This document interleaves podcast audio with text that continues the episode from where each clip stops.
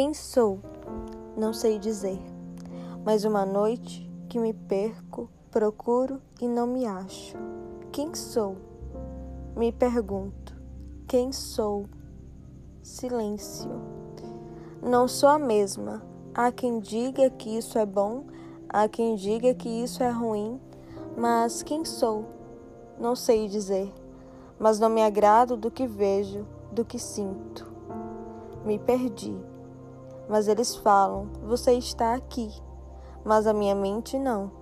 Me perdi nos meus pensamentos, no meu vazio, na minha tristeza e solidão.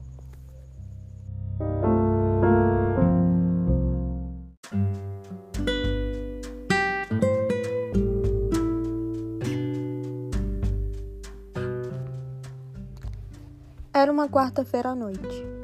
Deitada na cama em um quarto escuro, apenas a luz do celular que iluminava o meu rosto. Entre uma música e outra, a reflexão sobre a constante evolução. Sempre questionei: quem sou? Nas minhas escritas, as mesmas indagações: quem sou? Eu sou o mundo, o mundo sou eu. Sem amarras, sem prisões, posso sentir o cheiro da imensidão, da força, da luta da ânsia pela vida.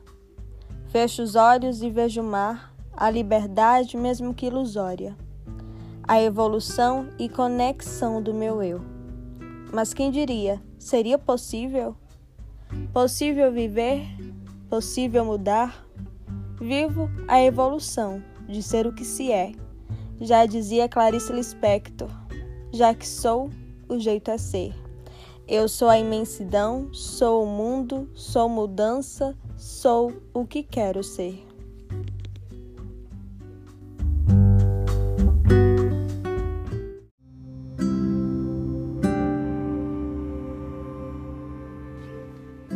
É preciso mudar e aceitar novos começos.